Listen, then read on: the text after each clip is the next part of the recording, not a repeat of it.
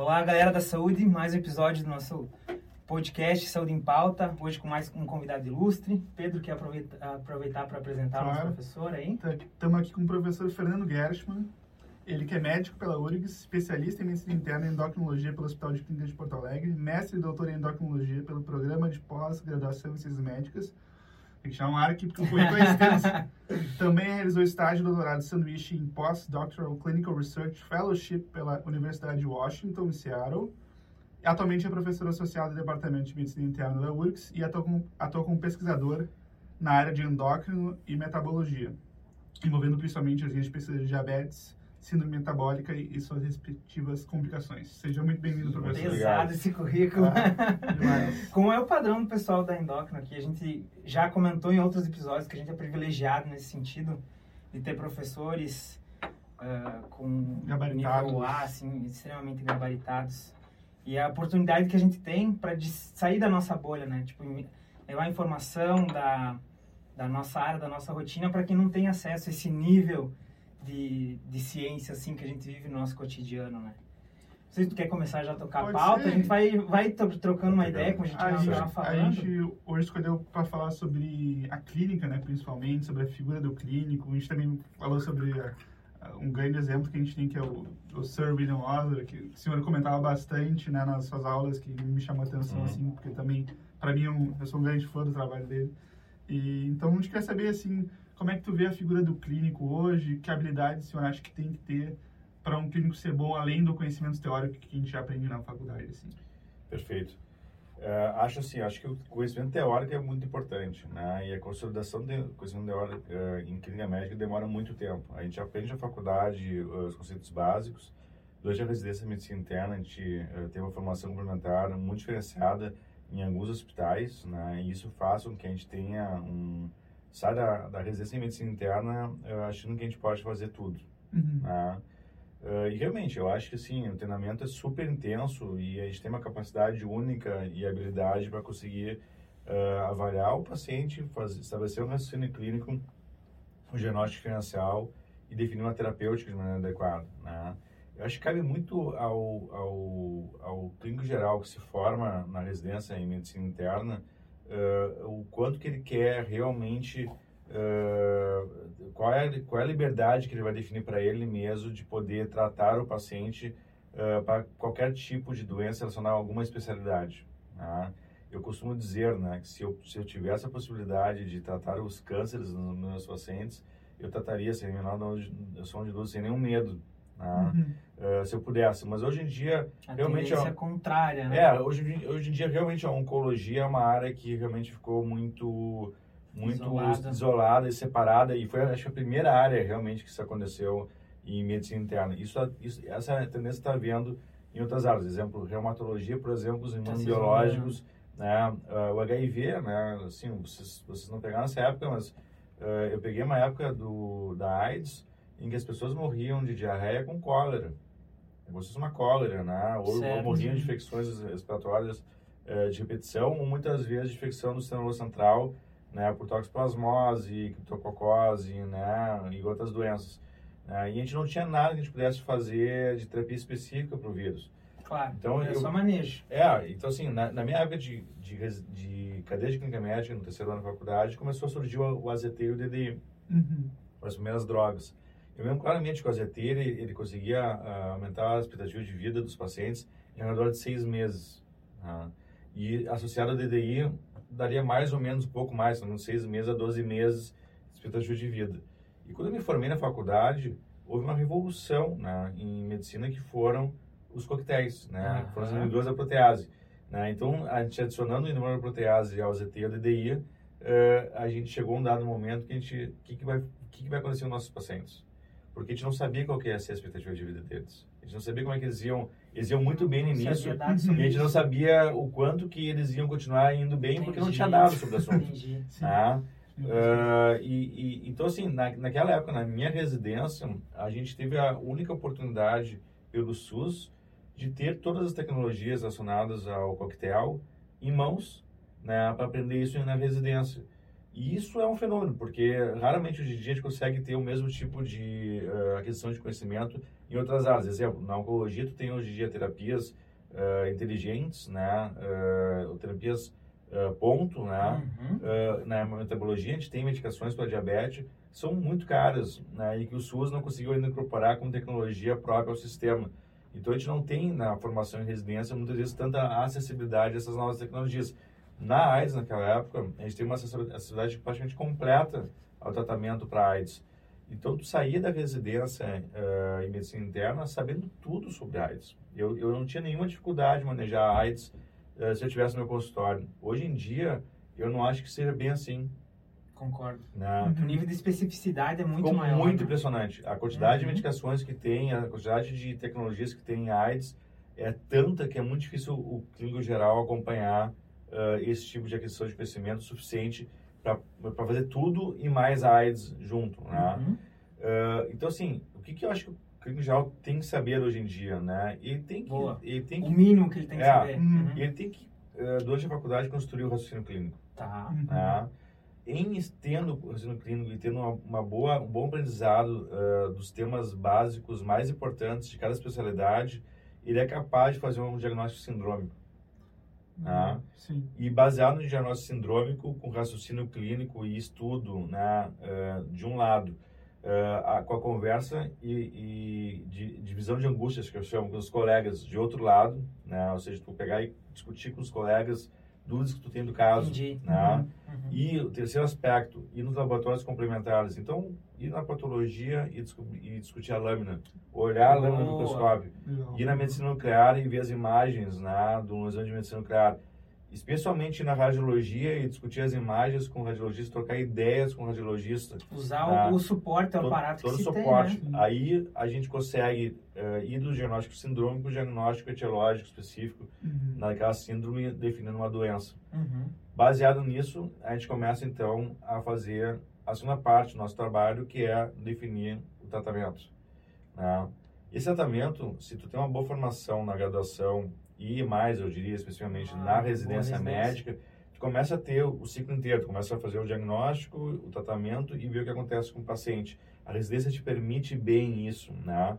Então, quando tu tem um, quando, quando está de frente a um diagnóstico novo, né, que tu nunca teve antes, tu se sente capaz, né, de poder uh, seguir uh, definindo a terapêutica do paciente mesmo que não tenha experiência suficiente uhum. e ver o que acontece com ele no final. Né? E isso aí, pra, para quem quer ser clínico geral, é muito importante. Porque, Exato. Porque tem muita coisa que não é, não é baseada em ser clínico, uhum. em clínica geral. Tem muita coisa que a gente lida no dia a dia que é baseado em feeling, em, em intuição. Intuição. Né? E essas intuições são baseadas nas nossas experiências do passado, de situações em que tu tem que definir uma direção e o que aconteceu quando tu definiu a direção, ou porque tu erraste, uhum.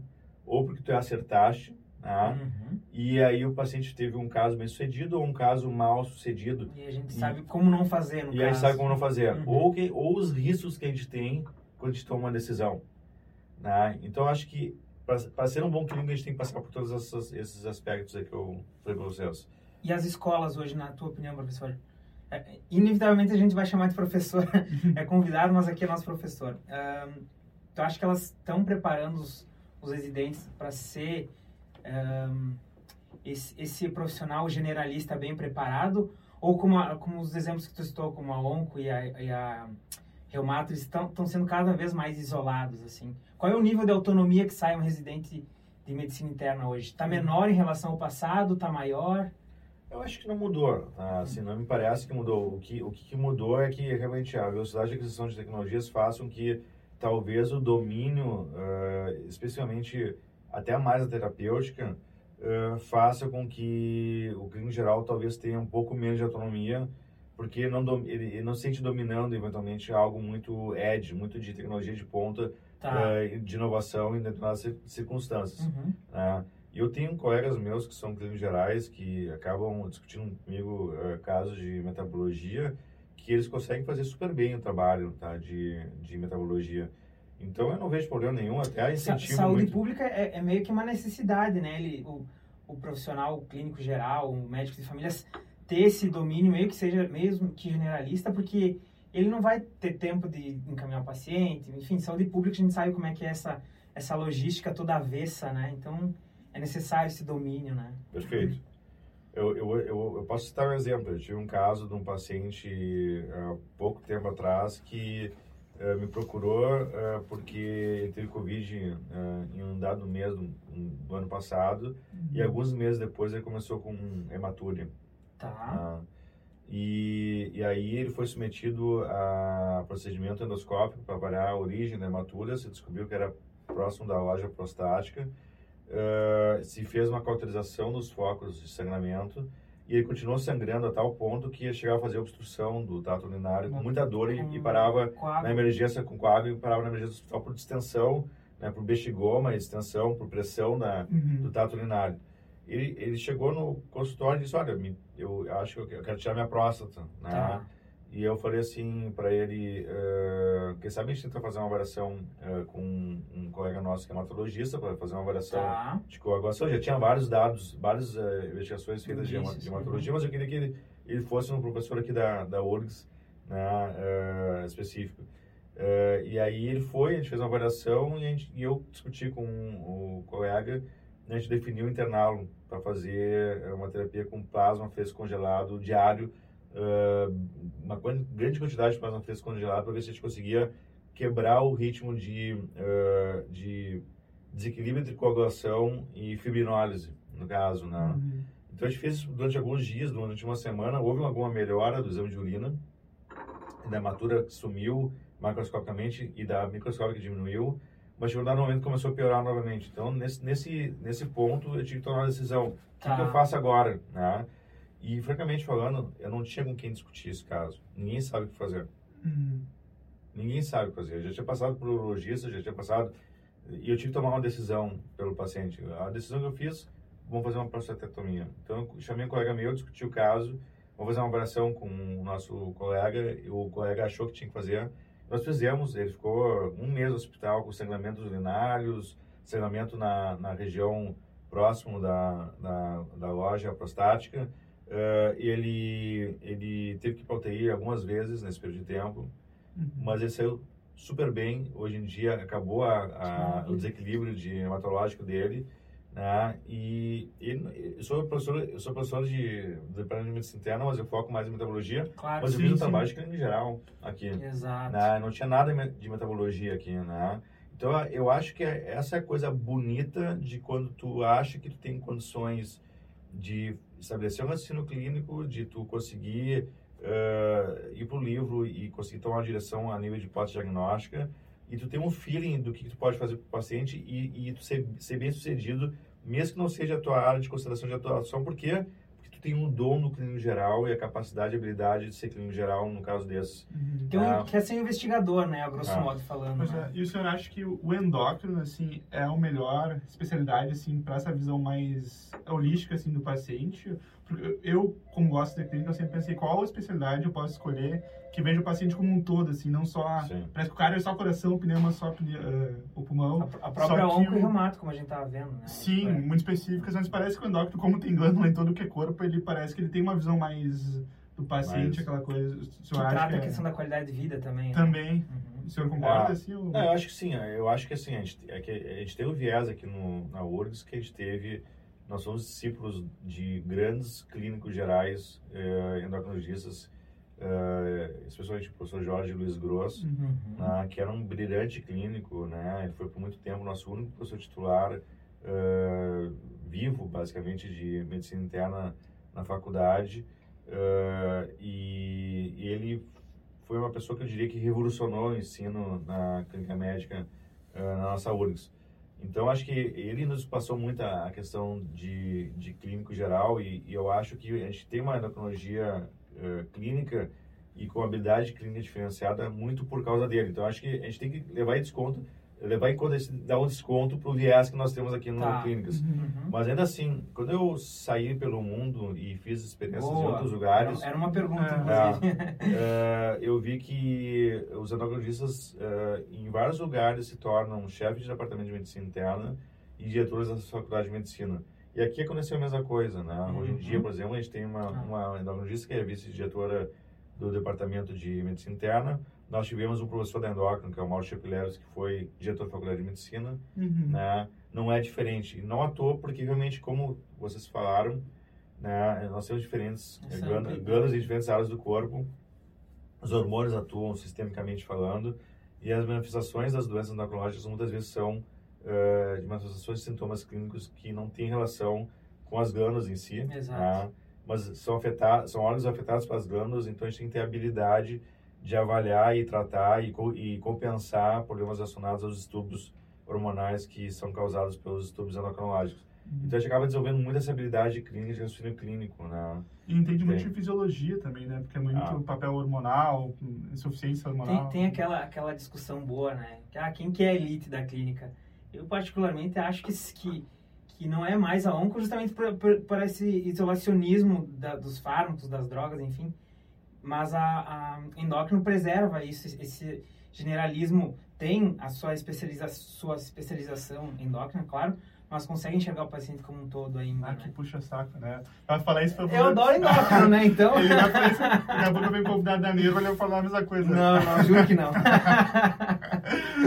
não, mas por outro lado, eu acho que a, é impressão minha de, de leigo, né? Que a endócrino está caminhando pro mesmo caminho, já que a gente chegou no, no assunto da endócrino, É.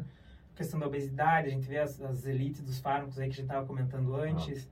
Tem a, a- vai ser a Lira que vai cair a, a patente? Vai. 2000 e? Eu acho que esse ano. Esse ano Eu agora? acho que esse ano cai. E existe a possibilidade de a gente ter no SUS essas, essas, essas drogas de elite, assim, digamos, da, da endócrino? Ah, existe a possibilidade, nós já tentamos isso. tá? Quando a gente, a gente, eu fiz parte da comissão que avaliou ah, essa inserção dessa, dessas novas tecnologias no sistema de saúde. Ah, e a gente conseguiu aprovar ah, os inibidores da SGT2 Tá. Uhum. nessa comissão. Né? Então, mas naquela época a gente teve que eh, avaliar todas as drogas né? e ver qual que poderia ser a opção para a gente incorporar no SUS. Tá. E na época a gente a- analisou os análogos de GLP-1 né? e o custo para o SUS era muito caro. Assim, Por questão de patente? Por questão de patente, com certeza. Né? Uhum. Uhum. Mas assim, o custo, a, gente, a gente fez análise de custo- custo-efetividade na ah, época. Né? tá. Que E- é bem complexa. e o o- professor Rafael explicou para nós mais ou menos como Ele funciona. também. É, Isso. e o custo seria tipo assim, eh, imagina que o orçamento do, do Ministério da Saúde na época era tipo 120 bilhões de reais, eh, tu só do- incorporando para uma parte da população de diabetes essa nova, nova tecnologia, tu conseguiria, tu, ia- tu ia comer algumas porcentagens desse orçamento.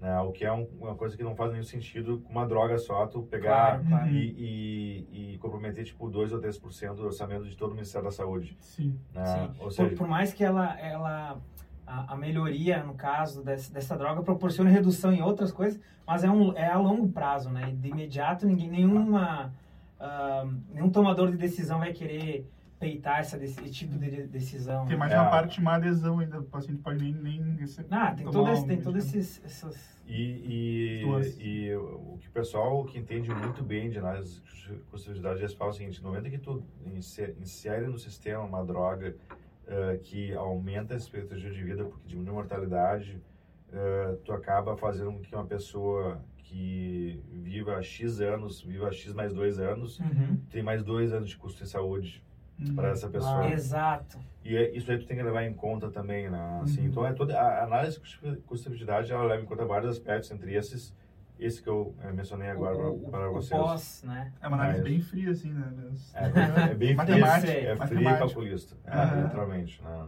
Óbvio que a gente não vai levar em conta só isso, mas, mas o sistema realmente faz eh, isso. O Brasil, eu, eu tenho um orgulho de dizer que eh, tem eh, um sistema super moderno de inserção de novas tecnologias eh, pelo SUS, eh, que é a Conitec. Né? Sim. E, e- tem serviços que são dedicados a ajudar a Conitec a inserir essas novas tecnologias. Exemplo, o Hospital Moinhos de Vento tem Exato. o PROAD, que é um, um, um serviço que uh, presta, presta serviço para o Ministério da Saúde uh, para inserir, novas tecnologias no sistema. Né? Uhum. Foi assim que a gente conseguiu introduzir uh, os inibidores da SGLT2 no, no tratamento do diabetes no Brasil. Então, realmente, é, essa, essa é a direção das coisas mesmo. Claro, que bom saber disso, que pelo menos em alguma coisa a gente tem referência, né? Mas eu acho realmente, tá, assim, se a gente pegar a endocrinologia, a endocrinologia era uma, era uma especialidade extremamente clínica, cada uhum. vez mais eu acho que está especializada. Uh, e agora a gente está tendo um, a gente teve um boom na, na, no diabetes, novas drogas para diabetes, que está ainda em andamento. Uhum. Foi muito acelerado de 10 anos para cá, agora está um pouquinho menos acelerado, mas tem várias coisas novas surgindo mas agora nós vamos ter um boom da obesidade. Exato. Tá?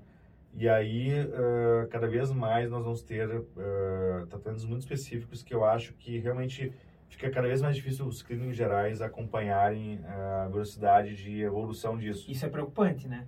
É preocupante, é uhum. preocupante. Uh, por outro lado, são tecnologias muito caras, né? Sim. Então, uh, você tem caras para o paciente, caras para o sistema. Então, uh, realmente, a, a obesidade é uma, é uma doença difícil de tratar. Né?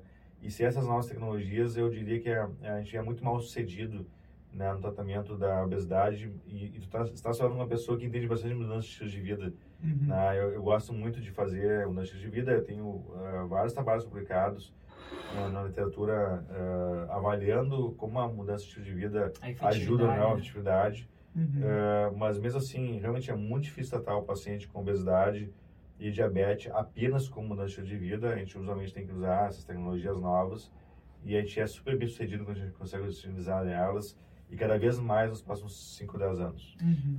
Eu, eu, desculpa, eu, eu, quando a gente entra nesse assunto, assim, uh, só por uma questão de curiosidade, assim, em termos de obesidade, hoje, na literatura, qual seria o padrão ouro, assim, para que, em termos de efetividade no combate à obesidade, não, essa aqui, ou até guideline, pega várias referências, enfim.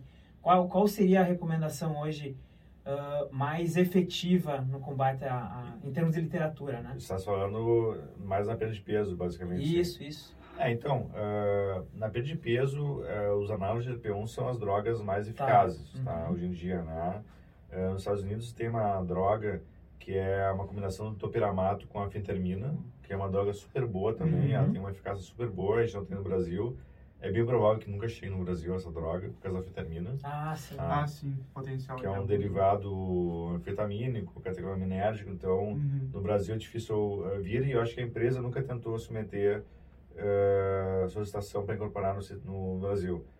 O Brasil tem uma lei que tem que testar, uh, tem que fazer ensaios clínicos da população brasileira para uh, submeter para avaliação da, da Anvisa. Né? Uhum. Então, se não foi feito nenhum sucesso no Brasil, acho que é mais difícil ainda ser incorporado. Né? Mas, sem dúvida, os análises de LP1 são as drogas uh, mais eficazes. Hoje, né? Né? Hoje em dia, uh, se tu pegares, por exemplo, essa droga que vai ser, uh, já foi aprovada no Brasil, né, que é a semaglutida 2.4 miligramas, que chama Vengov no comercial, a redução de peso média dela Uh, se a pessoa consegue ir do início ao fim do tratamento, é de 15% a 17%. Uhum. Né? Se não tem diabetes. Quando a gente passou pela, pela endócrina, a gente viu alguns resultados, alguns exemplos ali que beiravam a bariátrica, assim, né? Ah, exatamente. Uh, em diabetes, é um pouco. É, as, as, pessoas que têm obesidade com diabetes mais resistentes ao tratamento, então eles perdem um pouco menos de peso, eles perdem tá. de 10 a 12%. Agora, os Estados Unidos está tendo uma, uma submissão uh, pela Lilly de uma outra droga chamada uh, tizapatida. Tizapatida. Né? A gente comentou já com, a, uhum. com a Bruna, uma outra endócrina que a é. gente tinha comentado. E, e a tizapatida já, já foi aprovada para diabetes nos Estados Unidos e agora está sendo em fast track avaliada para obesidade. Deve ser nas próximas semanas aprovada. Aqui para nós. A, nos Estados Unidos. Ah, tá. E a, aprovação, a média de perda de peso com a tizapatida chega a 22%, né? que é quase o que a bariátrica faz em 5 anos, uhum. que é 25% uhum. mais ou menos. Né? Óbvio, a pessoa tem que tolerar a medicação, né? Claro. Não é bem assim, né? E, e qual é a influência do estilo de vida para manter esses resultados ou para potencializar esses resultados? Então, se tu, se tu fizeres estilo de vida associado ao uso da medicação, tu potencializa o efeito dessas medicações. Uhum. Tá? Certo. Uh, no período de uso, é né? como se fosse um efeito quase sinérgico, né? Uhum. Da, da, da, de duas intervenções, estilo de vida mais mais, mais fármaco. fármaco. Se tu usar estilo de vida, tu vai ter uma perda de peso X. Se tu usar uh, o fármaco, tu vai ter uma perda de peso X. Se tu usar os dois juntos, talvez tu tenha uma, peso, uma perda de peso 2.5x ou 3x. Né? Uhum. Então é, um, é, é, diferente, realmente é importante fazer as duas coisas. Em média, a gente considera que um estilo de vida uh, reduz ao redor de 5 a 10%. Tem capacidade de reduzir até 5 a 10% a, a, a, o peso. Exclusivamente em, só o estilo, estilo de vida. Em média, né?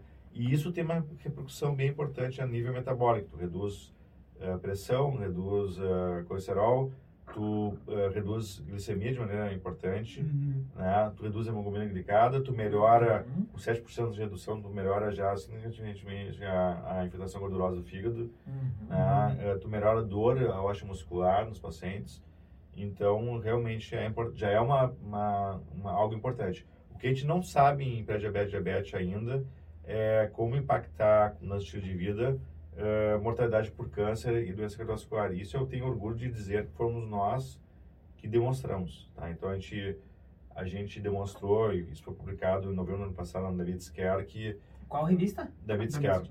Tá. Uh, que a gente fez uma meta-análise que a gente demonstrou que uh, estratégias de mudança de estilo de vida uh, para, para pré-diabetes com pelo menos dois anos de duração, então a gente pegou todos os estudos tinha mais de dois anos de duração. A gente, quando a gente fez a meta-análise, foram, se não me engano, 23 mil eh, estudos triados. Tá. Né? Nós ficamos com 11 ensaios clínicos no, uh, no final, mas uh, tinha ensaios clínicos até 30 anos de duração. E a gente, a gente, demonstrou que o nosso estilo de vida não reduz intensiva quando comparado a um estilo de vida padrão. Uhum. A intensiva não é capaz de reduzir mais mortalidade cardiovascular total versus uma estilo de vida padrão. Né? E agora eh, eu tenho a felicidade de dizer para vocês uh, que nós tivemos uma aluna uh, da Johns Hopkins veio para Porto Alegre, chinesa. A gente ensinou ela a fazer essas análises e ela uh, publicou, está aceita a publicação há quatro dias, a mesma análise que a gente fez para câncer. Fresquinha notícia aí, pessoal. É, para câncer e a gente mostrou que uh, o estilo de vida em pessoas com pré-diabetes diabetes também não foi capaz de reduzir a mortalidade por câncer. Ah, então, acho que a gente tem, a gente tem um longo caminho pela frente nessa área de estilo de vida para demonstrar uh, o impacto dessas intervenções a nível de desfechos duros. Né? Isso que a gente precisa tentar entender melhor. Quem que é mais resistente à, à adesão da mudança de estilo de vida? A classe médica ou os, ou os próprios pacientes? Bah, essa, essa é uma pergunta muito interessante. ah, a classe médica, ela, esse é o trabalho que a gente está tentando fazer. Eu sou, eu sou um dos diretores da Associação Brasileira de obesidade e metabólica, né? Uh, a gente está hoje no Dia Mundial de, né, de Obesidade. Exato. Uh, e a gente a está tentando tentar quebrar essa resistência uh, dos, dos, profissionais de saúde em relação à obesidade. Uhum. Né? não só a nível de discriminação do paciente com sobrepeso e obesidade, mas na percepção que os profissionais têm, a maioria das vezes não é discriminação, é uhum. é percepção em relação tá ao paciente né, sobre peso e obesidade, né? De a gente tentar fazer uma abordagem que, uh, de entrevista motivacional, né? uhum. né? Uh, e tentar uh, entender que a obesidade realmente é uma doença que tem uma série de componentes orgânicos relacionados a ela e que não é culpa que o paciente tenha excesso de peso e que a gente tem que saber lidar com essa questão e não ter uma contra-transferência negativa em relação ao paciente. Nossa, então, a gente, tá, isso. então a gente está tentando ensinar isso para os alunos na Faculdade de Medicina. Sim. Certo. E, e tem percebido alguma efetividade? Eu vejo que nos últimos anos essa percepção preconceituosa em relação tanto à obesidade como à diabetes, ela, ela tem, tem diminuído, né? Pouco, não sei, não sei o quanto, uhum. mas a percepção uh, sem estatística, sem nada uhum. assim que eu tenho é que tem, tem diminuído aos pouquinhos, assim, o passo de tartaruga, mas tem melhorado, né? Eu acho que sim, uh, até porque a prevalência de obesidade no Brasil aumentou muito. Né? Então, cada vez é mais, mais comum, comum, as pessoas verem né, pessoas com excesso de peso. Uh, e isso faz com que elas consigam aceitar melhor. Né? Quando a gente começa a se expor a uma mesma situação sempre, uhum. as pessoas uh, toleram melhor né, o problema. e, mas eu acho que existe, existem vários dados mostrando que a gente trata muito mal os pacientes com obesidade ainda, né, na, em termos de, de abordagem, né, e uhum. a gente tem que uhum. tentar melhorar essa questão com os profissionais de saúde. Uh, muitos, muitos médicos, por exemplo, não entendem que uh, a importância de fazer um manejo farmacológico da obesidade. Né? E que esse manejo deveria ser, de maneira geral, contínuo dos pacientes, não fazer uma intervenção farmacológica quando o paciente perde o peso, tu suspender Suspende. as uhum. medicações. Que isso é uma coisa arraigada culturalmente quando o paciente vai te procurar para fazer tratamento. Uhum. Né? E a gente tem, então a gente tenta fazer uma analogia com hipertensão, colesterol, né? Uhum. Uh, que a gente diz, olha, uh, tu trata hipertensão, Exato. né? Uma questão quando quando a quando tu baixa a pressão, tu para de usar as medicações para para hipertensão, não. Colesterol, para, não. Vai voltar. Glicose, mesma Sim. coisa, não vai voltar. Uhum. Exato. Né? Então, por que que tu, uh, no caso da obesidade, que causa hipertensão, causa colesterol alterado, causa glicose alterada, uhum. né? Que é a causa, na maioria dos casos, disso de, dessas, desses problemas aos quais tu usa medicações, por que, que tu não faria a mesma coisa para obesidade, né? Porque está atrás de, por trás de tudo que tu está tendo, né? O que, que te faz tu achar que tem que tomar as medicações para essas, essas doenças, mas não para obesidade, que é o grande provocador de tudo isso. Boa. E a pessoa consegue começar a entender cognitivamente é, que isso é, um, é, uma questão doença, né? E, é, não uma coisa estética é, e que precisa ser tratado. E professor, desculpa. Vai lá, vai lá. Eu queria perguntar se essa é uma dúvida, é, não sei meio polêmica, assim, mas obesidade, o senhor considera um fator de risco ou é de fato uma doença? A gente pode considerar as duas coisas, né? Uhum. É, obesidade é, é, um fator de risco no momento que é, aumenta o risco de diabetes, de, de distúrbios do colesterol, né, uhum. de doença hepática gordurosa, uhum. de doenças osteomusculares, depressão, ansiedade associada à obesidade uh, e vários riscos de câncer. Mas a verdade é que, epidemiologicamente falando, a obesidade diminui a expectativa de vida. Sim, uh, e, sendo e, então um fator de risco. Não, não sendo só um fator de risco, uhum. mas também uma doença. Uma doença como um todo. Uh, como um todo. Uh, até porque causa né, pior do sono, piora da respiração e outras coisas per si. Pois é, tem até aumento de uh, chance de morte súbita, né? Só por questão da obesidade. Então, é, exatamente. Tem, tem a, a, a gama. Já falando nesse assunto epidemiológico, né? É um assunto que é polêmico é a questão financeira. A gente sempre fala aqui quando convida um especialista, então dessa você não vai fugir. Uh, tem uma, uh, uma cultura de que uh, era, o assunto era medicina interna, mas já que a gente está falando de endocrinologia, né? Endocrinologia é uma especialidade pouco pro, pro, sedimentalista, né? Tem poucos procedimentos. Agora a gente tem tem os polêmicos ali, os implantes hormonais, os chips da beleza, que a gente até pode comentar de novo. Inclusive, é uma especialidade onde mais tem exercício ilegal da, da profissão, né? Pessoas que não são endócrinas exercendo atividades que são da especialidade de endocrinologia, né?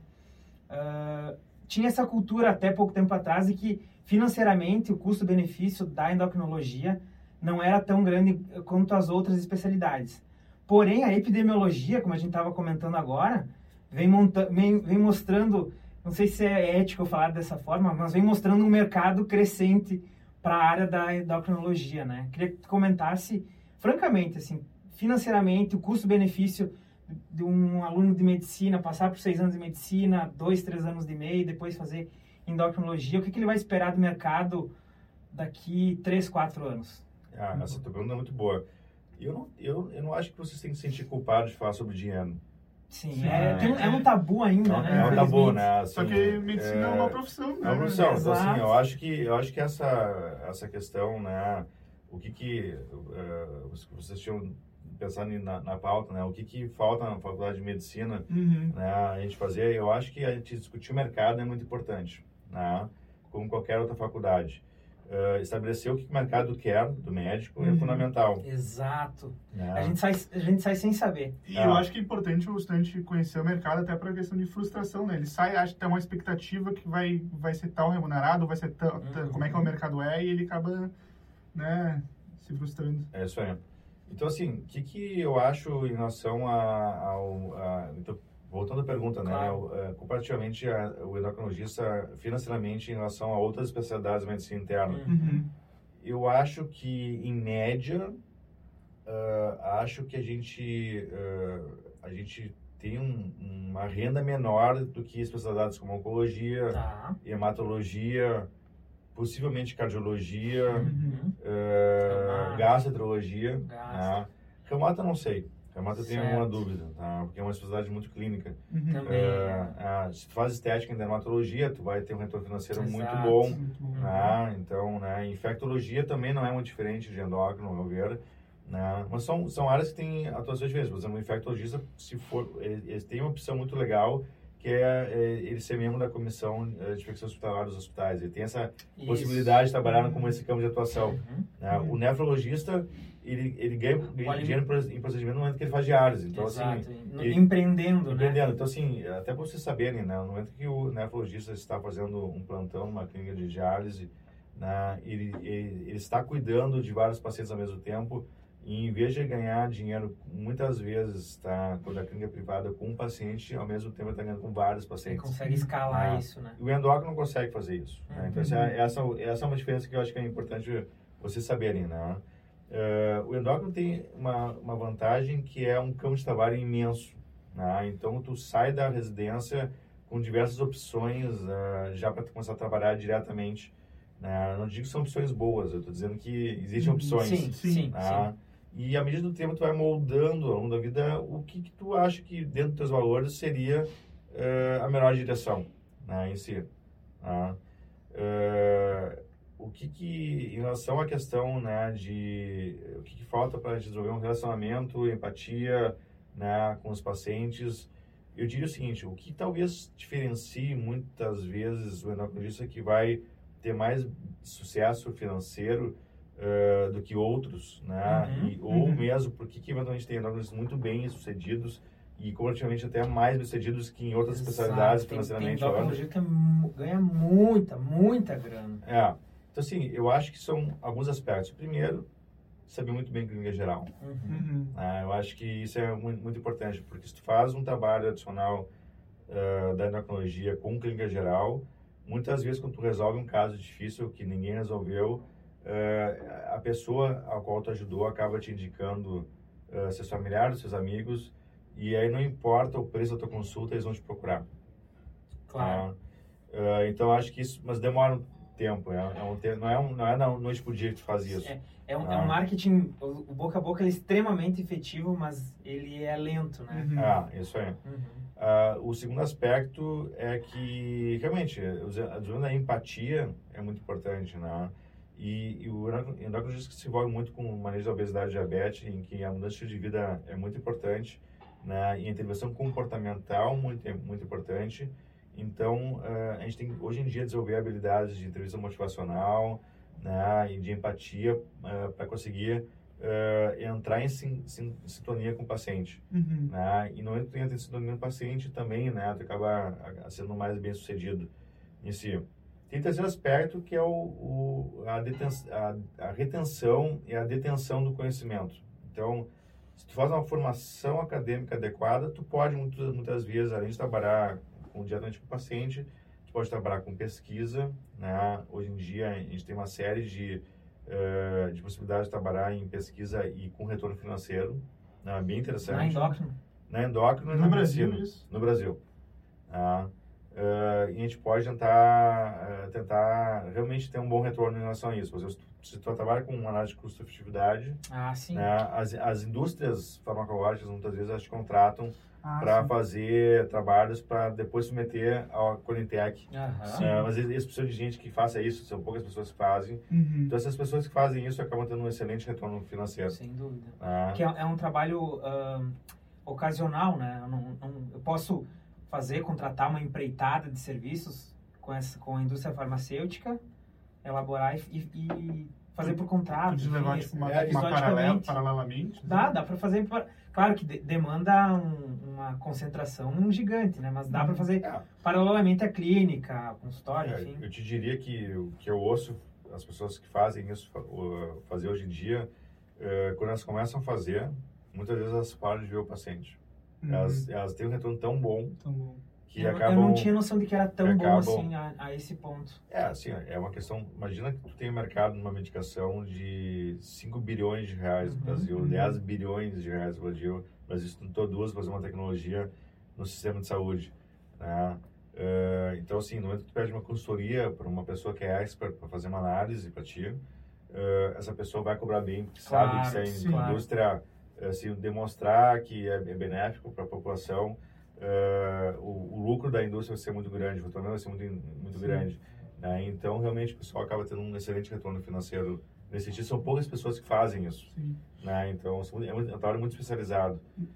No Brasil tem muitos preconceitos assim com o médico que trabalha na indústria farmacêutica, né? Tem eu acho um é... excelente campo de trabalho e que a gente aqui em Porto Alegre o pessoal tem maior ainda. Ah é. Uh, uh, eu acho que eu vou te dar um exemplo, Campinas, por exemplo. Tá, é, eu ia dizer em relação a São Paulo, imagina, né? que lá Campinas eles são super abertos, né? E, e tem várias vagas no trabalho e eu acho bem interessante.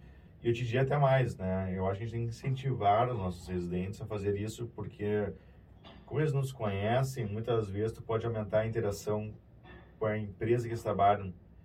Né? E eu acho que a interação com a indústria farmacológica pode ser muito saudável no claro, hospital escola. Sim. Óbvio, respeitando questões ah, é, éticas e éticas importantes. Né? Mas a gente sabe que os modelos uh, uh, de países em que tu tem uma maior interação né, das faculdades com a iniciativa privada são os modelos que melhor funcionam em termos de nível de ensino universitário, né? Uhum. Estados Unidos, uh, países como a Holanda, a Suécia, em que tu tem muitas vezes até os próprios campos universitários, empresas dentro delas, incubadas, na, é, incubadas né, gigantes uhum, né, dentro, uhum. de, dentro dela. Né. Uh, na cidade de Tel Aviv, por exemplo, tem o Sheba, que é um hospital, por exemplo, né, que se vocês pegarem o vídeo do planejamento estratégico do Sheba dos próximos 10 anos, e vocês veem a estrutura que eles estão criando para colocar as empresas, já tem lá, mas que, estão, que vão vir, uhum. vocês, vocês vão ficar chocados com a quantidade de empresas que vai ter na, no Shaba e, e, com o lucro que o país vai ter com isso aí. Sim. No Brasil hoje, qual, qual seria o centro de saúde mais próximo à realidade fora do, do primeiro mundo, assim? Seria São Paulo capital, interior, aqui? Quanto, quão longe a gente está dessa, dessa realidade? É verdade. Não, eu, eu tenho orgulho de dizer que Porto Alegre é impressionante. Tá? Eu acho que a gente está muito, muito bem servido em Porto Alegre. A gente é um fenômeno no Brasil. Sim Tá? Eu acho que a gente uh, compete muito bem com São Paulo, uhum. tá? a nível de assistência em saúde e estrutura de pesquisa muito bem. A URGS realmente foi um diferencial muito importante uh, no Brasil a nível de pesquisa. Eu acho que a gente não perde absolutamente nada para São Paulo nesse sentido. Né? Eu tenho orgulho de dizer, por exemplo, nosso programa de pós-graduação em endocrinologia da URGS é o melhor do Brasil. Uhum. A gente tem a melhor pontuação do Brasil na CAPES. Né? É o único programa que eu saiba, não sei se mudou agora com a avaliação do último uh, quadriênio, era, a nossa nota era CAPES era 6, enquanto que, por exemplo, a Universidade de São Paulo, a Universidade Federal de São Paulo era 5 de nota. Tá? Uh, a gente não tinha nenhum programa de pós-graduação de endocrinologia que era, era 6. O único que era nosso, era, é, o único que tinha era nota 6 era o da URGS. Uhum. Né? Então, eu acho que a gente realmente está muito bem servido. A gente tem hospitais privados no Brasil, no Rio Grande do Sul, é, é, no interior muito bons, uhum. o Hospital São Vicente, Passo Fundo Exato. é espetacular. A gente tem um hospital bom em Ijuí, né? Uh, e a gente tem hospitais uh, aqui em Porto Alegre, na rede universitária e na rede privada, que seriam hospitais de ponta em qualquer lugar do Brasil. Dois gigantes na mesma rua, inclusive, né? É. pois é, exatamente, né? É, é saiu essa semana o, a, a, o HCPA, de novo, o melhor hospital universitário do Brasil, e o privado aqui, Moinhos, terceiro, terceiro melhor hospital privado do Brasil. Do Brasil, isso aí. É. Melhor, terceiro melhor do Brasil. Isso. Só perde nem, pra... privado. É, ah, Brasil. é, do Brasil de do forma Brasil. geral. Só é, perde é. para Einstein e Cílio Libanês. Isso. isso aí. E no Cílio por detalhes. Em, em outros episódios a gente comentou isso como, para nós, enquanto acadêmicos, como algo ruim.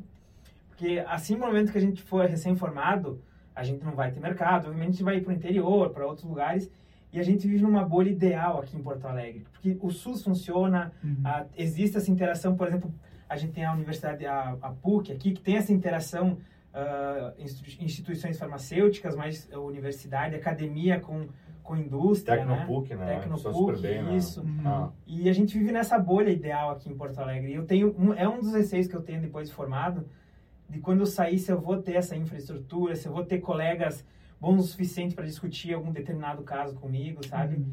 Tem, tem os prós e tem os, os contras, né? De, de ir para o interior, assim, é, de procurar é, exato. De, de ir para o interior ou de trabalhar aqui em Porto Alegre? Não, de viver essa realidade é ótima, no caso, né? E depois ah, ir para uma realidade sim. que não, é, não tem essa infra. Ah, eu acho que uh, a gente... Uh, na URSS tem uma penetração muito importante nos hospitais privados de Porto Alegre, uhum. uh, sempre foi uma tradicional, né? Exato. né? uh, porque a URSEM tem uma posição de liderança a nível de faculdade e os hospitais privados acabam uh, se sentindo atraídos Dando pelos talentos né, que a gente acaba formando na, na Universidade Federal. Então, eu, é, é, no momento que tu faz aqui a formação e faz residência, eventualmente, no clínicas, ou faz inicialmente no clínicas, depois volta e faz, faz outro lugar, depois volta, Isso. né?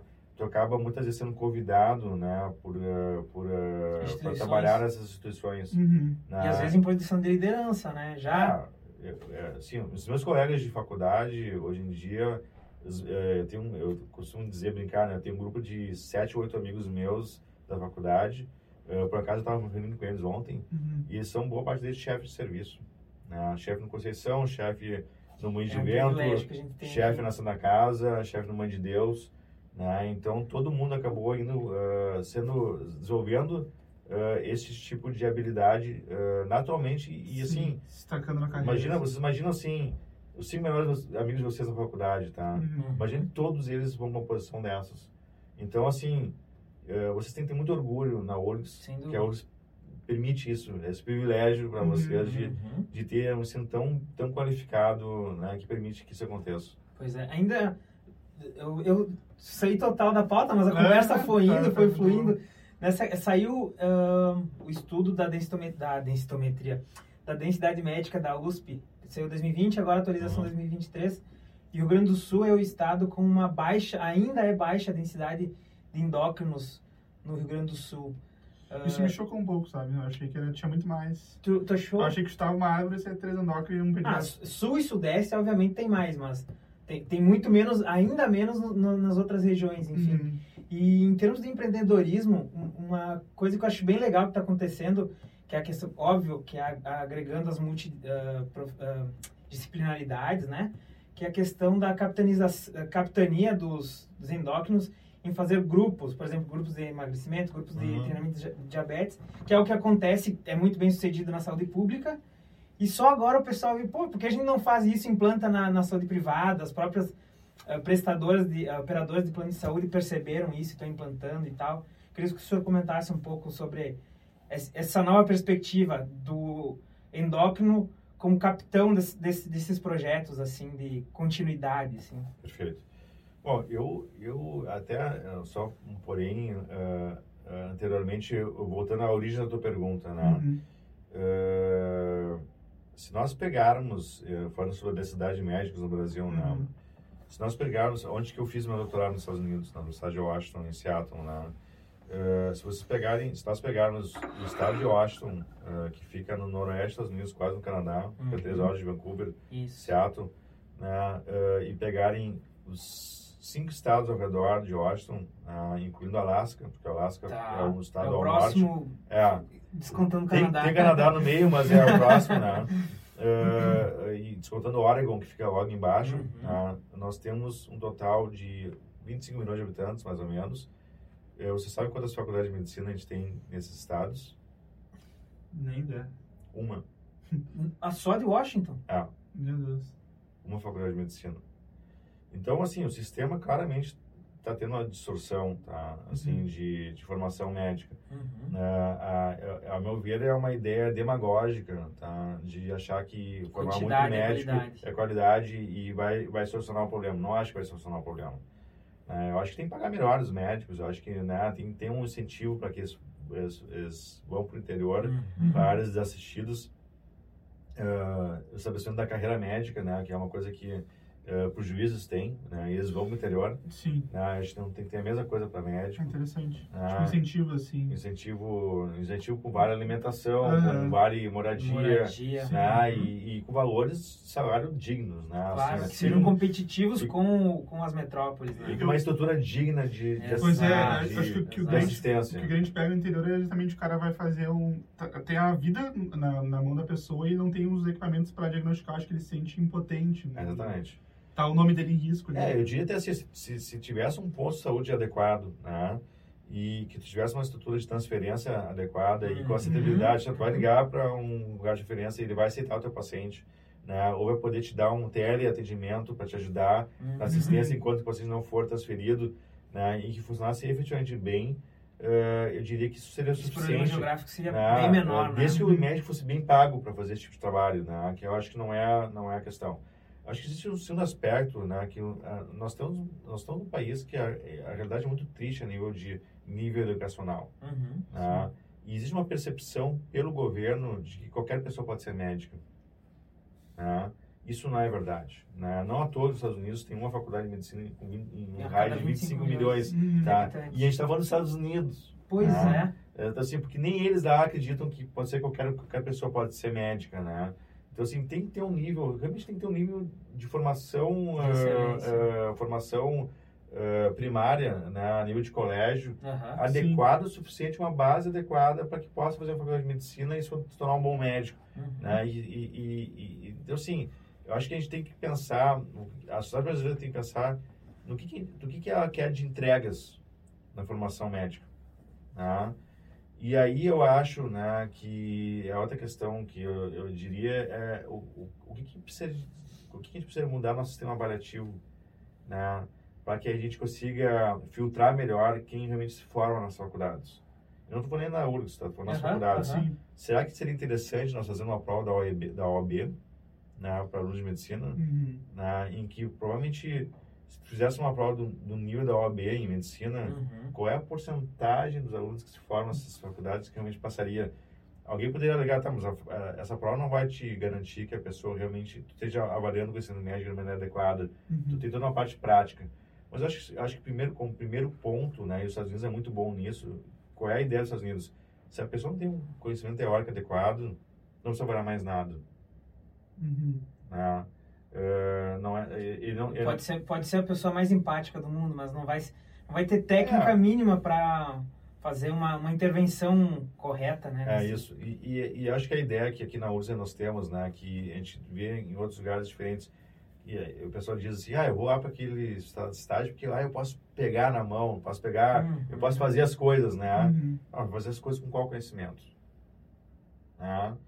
É, é algo irresponsável tu largar um aluno para fazer um estágio, tá? Eh, que ele vai poder ter liberdade de fazer procedimentos, tá? Sem ter tido uma aula adequada e uma formação Um adequada amparo para técnico, isso. né? Nos Estados, Unidos isso é inadmissível, Uhum. né? Tem Alemanha, É. Europa, de maneira geral, qualquer é lugar. Né? Então, assim, o que, que eles fazem? Assim, ó, tu tem que provar que tu tá dominando bem a teoria para depois começar a falar com o paciente, depois examinar ele, depois começar a fazer procedimentos. Uhum. E isso é muito bem respeitado em sociedades desenvolvidas. Né? E eu acho que a sociedade brasileira vai ter que ir rumar para essa direção. Tá? Eu acho que isso é muito importante. Né? A gente não é possível que no Rio Grande do Sul a gente tenha o número de faculdades de medicina que a gente tem. É, é, não- é surpreendente achar que a gente tem tantas pessoas inteligentes fazendo medicina. é, assim, né? Pois é. É, e, e em- termos de, de, de ensino, né? A gente vê ahn, profissionais cientistas, professores excelentes, excepcionais. É o caso da endócrino, eh, que é uma, no nosso caso ali a gente tem ah, só pro- profissionais de elite, ah, várias outras especialidades, enfim, ahn, que são excelentes cientistas e médicos, porém são pessoas que não têm experiência no ensino qual que, qual que é importante, que é o ponto-chave para um, um bom médico saber ensinar? Eu acho que era a pauta do outro, se tu quiser emendar a pergunta para a gente adiantar o tempo, mas eu acho que é importante essa pergunta, né? Uhum. Do ensino médico, né? O que É. falta no ensino médico. Eu acho que a, eh, a gente ter bons exemplos é muito importante, né? Tá. exemplos de ética adequada, né? Então, assim, de uma maneira geral, eh, to- todos nós vamos ter um mestre ou alguns mestres que nos, nos ah, servem de exemplos. Perfeito. Sim. né? E eu acho que os valores que eles passam são muito importantes, tá? Tanto os valores ruins como os bons, tá? Assim, né? E aí, daí, daí tu tem... Esses valores entram em choque cultural com a tua formação em casa, né? Uhum. E com isso tu vai determinar o que, que tu acha que é certo ou errado eh, na tomada de decisão na tua vida, eh, na tua carreira profissional. Profissional. Ah, então, eu- eu acho que isso é um aspecto importante. A faculdade molda isso, né? A faculdade tem uma série de eh, cadeiras que pode te ajudar a moldar, independente de tu ser influenciado por um ou que outro, outro professor. Por exemplo, bioética, né? Por Uhum. exemplo, né? Eh, medicina legal, né? Uhum. Sim. Eh, então, eh, em se levando em conta isso, uh, eu acho que o Clínicas certamente é o hospital, uh, é, o, é o Hospital do Rio Grande do Sul e a URSS com a maior densidade de, de professores com doutorado uh, aqui no Rio Grande do Sul.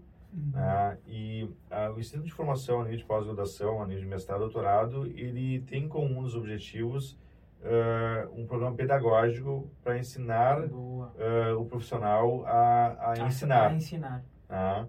Então, faz isso é um dos elementos que faz parte uh, uh, os nossos programas de pós-graduação. É uma das missões do nosso programa de pós-graduação.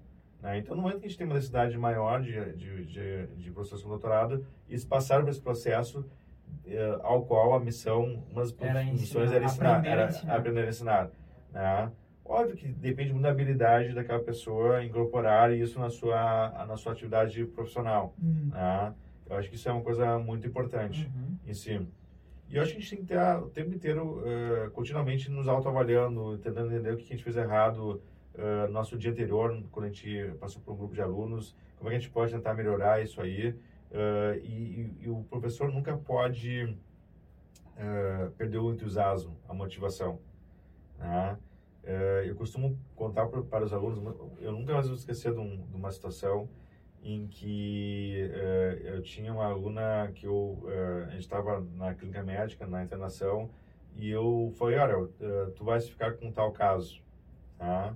Então tu vai acompanhar tal caso desse. E ela assim pô professor mas esse caso é tão chato tão monótono né? Uhum. e daí então eu vou, vou te contar a história. Tinha um professor em Harvard que ele ele fez a formação Harvard, né?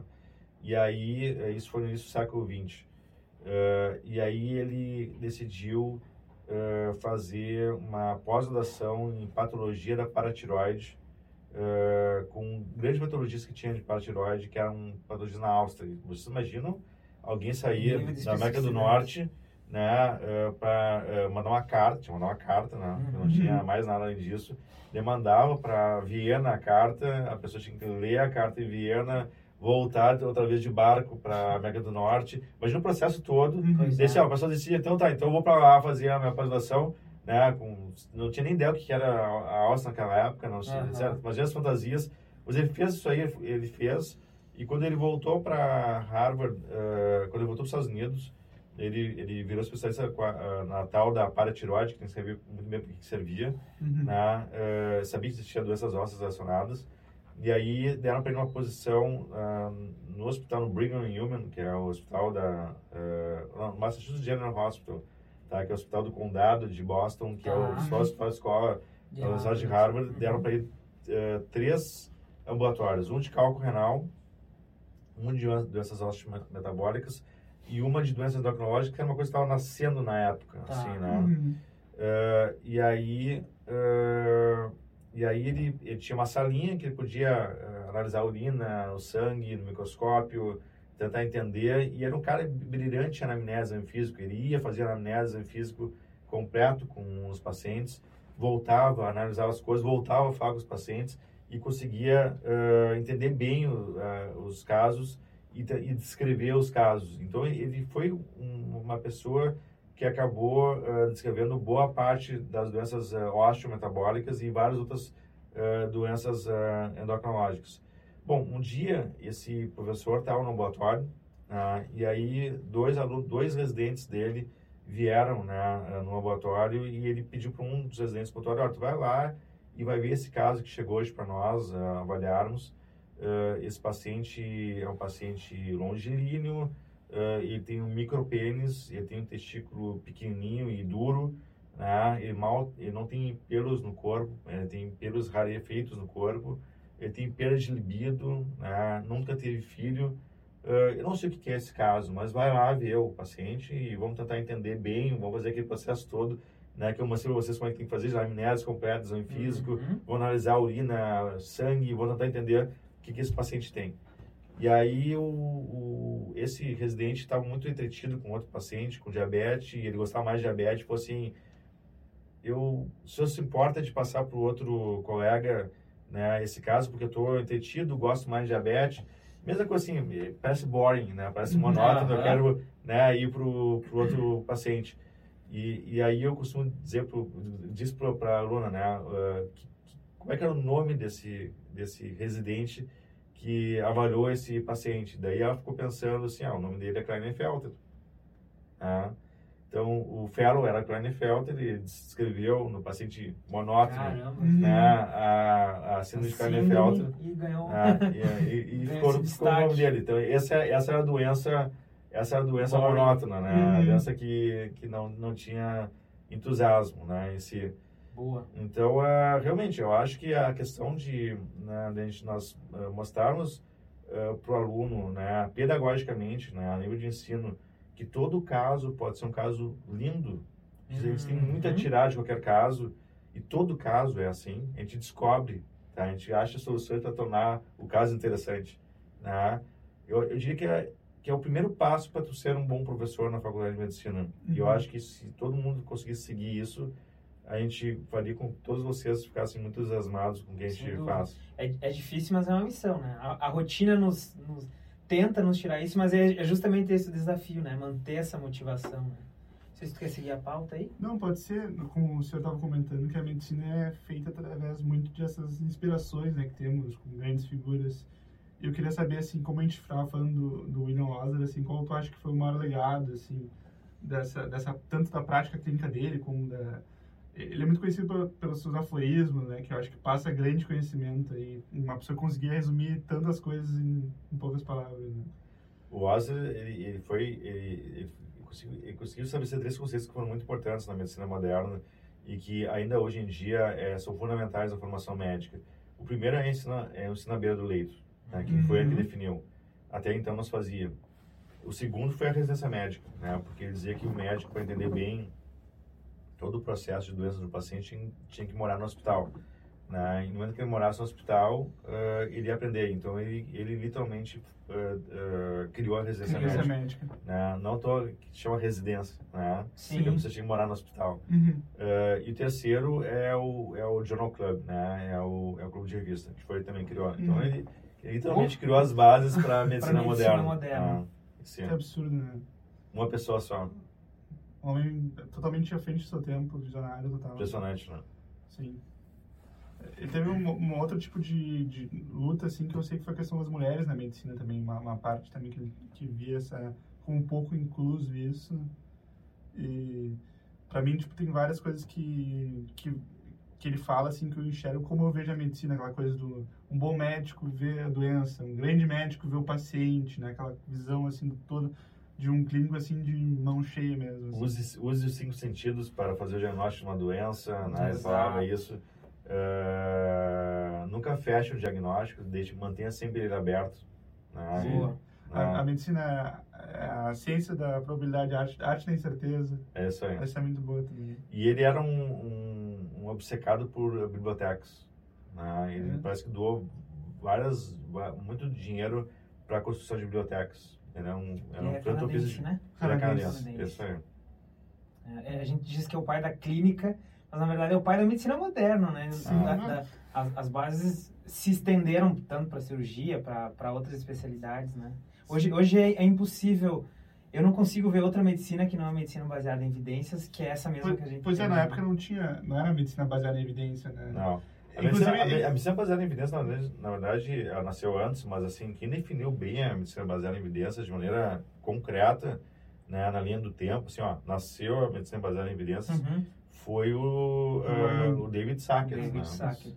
Né, que, é, que é da McMaster. Que era outro canadense também, né? É, isso aí. E, e ele acabou uh, formando o Guyot. Gordon né? Guyot. Gordon Guyot que é vivo até hoje. Né? A minha esposa uh, teve uh, aula com Gaiat. Caramba, uh, que legal! Eh, então, ou com o discípulo do Gaiat, não agora, acho que o Gaiat também estava junto no meio dessa história. Não, não sei se foi com o Gaiat ou foi um discípulo dele, tá? Que, um discípulo mesmo dele. Sim. Tá? Então, o que trabalhou junto com o Gaiat. Uhum. mas assim, então, é, que, realmente, vocês veem, né? É, é, falando a mesma coisa, né?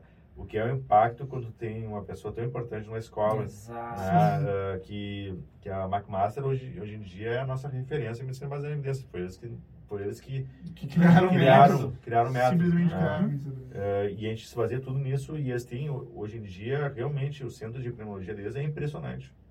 Né? Assim, a gente, é, eu vejo que a minha esposa tem comunicação direta com, com a, com a McMaster, com esse pessoal foi discípulo do, do Gaet, Uhum. né? e eles são impressionantes.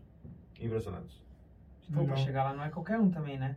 Sim. Ter acesso. Ah, ah, ah. Eu lembro que eu li o. Eu não lembro agora o nome do livro do Osler, mas eu li umas partes assim e ele escrevia. No conhecimento da época tem umas coisas engraçadas, assim, que ele tinha uma doença lá, não, não sei qual que era, que ele caracterizava como uma espécie de asma e ele falava que se a pessoa fumasse, tipo, podia melhorar os sintomas. Assim, né? Tem uma coisa engraçada, né? Como é que a gente vê como é que era Exato. que era? ah, na época. Com, com a falta de, de evidências, né? Sim, mas realmente. Professor, queria lhe agradecer mais uma vez. Sempre chamando de professor, mas enfim. Tá bem. Ah, queria agradecer. Eu, o assunto era a, a gente queria abordar mais ou menos o tema qual que é o cotidiano, qual que é a realidade, o cenário hoje da medicina interna, né? Mas a gente acabou ampliando a, a nossa conversa aí para para endócrino, que também é um assunto que nos interessa muito, interessa muito o pessoal. A gente nem comentou sobre a questão da, do exercício legal da, da medicina na área da endócrino, que é algo chato até de falar, né? Mas enfim, queria agradecer se eu tiver mais alguma palavra para passar para o pessoal, seus contatos aí. Não, tá bem, eu, eu agradeço imensamente, é um prazer falar sobre isso com, com os alunos, a gente, a gente, é uma pena que a gente tem menos tempo, né? Exato. Mas, assim, e, e o convite de vocês foi muito especial, Que bom. é, um é um convite que eu vejo com muito prazer e, e eu me coloco totalmente à dispo- disposição para ajudar vocês em relação a qualquer questão nesse, nesse sentido aí de, de eh, a gente tentar fazer esse tipo de atividade. Que bom, é a, é a nossa intenção, fomentar a nossa rotina, mas de uma forma não tão formal, mas que a gente consiga aprender, tirar boas lições.